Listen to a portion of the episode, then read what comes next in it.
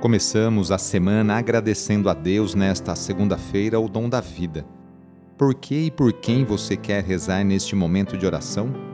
Pense um pouquinho aí no seu coração.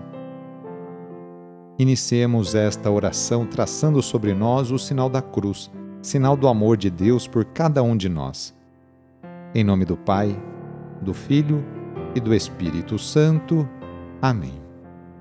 Nesta segunda-feira, dia 8 de novembro, iniciando a semana, o trecho do Evangelho é escrito por Lucas, capítulo 17, versículos de 1 a 6. Anúncio do Evangelho de Jesus Cristo segundo Lucas.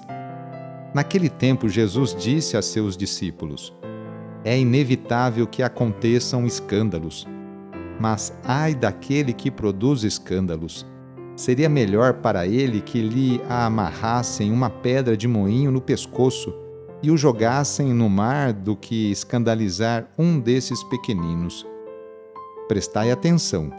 Se o teu irmão pecar, repreende-o. Se ele se converter, perdoa-lhe. Se ele pecar contra ti sete vezes, num só dia, e sete vezes vier a ti dizendo: Estou arrependido, tu deves perdoá-lo os apóstolos disseram ao Senhor: Aumenta a nossa fé. O Senhor respondeu: Se vós tivesseis fé, mesmo pequena como um grão de mostarda, poderíeis dizer a esta amoreira: Arranca-te daqui e planta-te no mar, e ela vos obedeceria. Palavra da Salvação. Três importantes lembretes de Jesus evitar o escândalo, praticar a correção fraterna unida ao perdão, viver na fé. Escandalizar é dar mau exemplo, dificultar a prática da justiça e o seguimento de Jesus. Para a boa vivência comunitária, quem errou deve manifestar arrependimento e pedir perdão. Se Jesus tanto recomendou o perdão, é por causa da dificuldade que temos de perdoar e porque não há progresso na vida espiritual sem a atitude do perdão. O perdão que concedemos a quem nos ofende é a chave para obtermos de Deus seu perdão libertador. Finalmente, a fé é um exercício constante. À medida que obtivermos pela fé as graças de que necessitamos, nossa fé se fortalece. É um esforço cotidiano e atitude constante de confiança em Deus. A fé é dom de Deus, mas precisamos, eu e você, cultivá-la sem cessar. Iniciando a semana, nos colocamos nas mãos de Deus.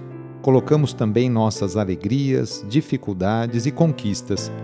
Agradecemos juntos a Deus as oportunidades que Ele nos concede para praticarmos o bem e a justiça no cotidiano Invoquemos neste dia a bênção sobre o ambiente de trabalho, por intercessão de São José, esposo de Maria e padroeiro de todos os trabalhadores, rezando. Ó Deus, nosso Pai, eis-nos aqui para iniciar uma nova semana de trabalho e exercer nossa profissão com dignidade e amor. Oferecemos nosso suor, lutas, alegrias e dores Agradecemos pelo emprego e pelo pão de cada dia. Pedimos em especial pelas pessoas desempregadas. Faze com que superem com fé e esperança essa dificuldade. Senhor Deus, inspira-nos a sermos bons profissionais e justo com todos. Dá-nos saúde para trabalhar todos os dias e proteja-nos dos acidentes. Concede-nos e aos nossos companheiros de trabalho uma jornada feliz e abençoada.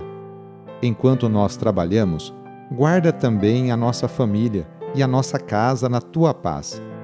Tu, que és o mestre de todas as profissões, derrama a tua bênção sobre todos nós, trabalhadores, e pedimos a poderosa intercessão e proteção de Sua mãe, Maria Santíssima, e de seu pai adotivo, São José.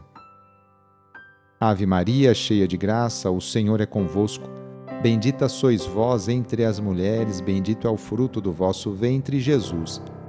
Santa Maria, Mãe de Deus, rogai por nós, pecadores, agora e na hora de nossa morte. Amém. A nossa proteção está no nome do Senhor, que fez o céu e a terra. O Senhor esteja convosco, Ele está no meio de nós.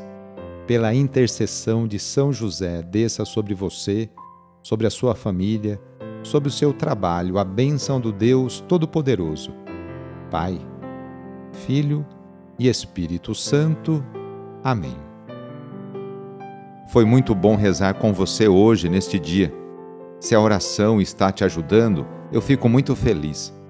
Então, que tal enviá-la para seus contatos, familiares, amigos, conhecidos? Sou o padre Edmilson Moraes, salesiano de Dom Bosco, e moro atualmente em Piracicaba, no estado de São Paulo. Que Deus continue abençoando você e sua família. Abraço e até mais.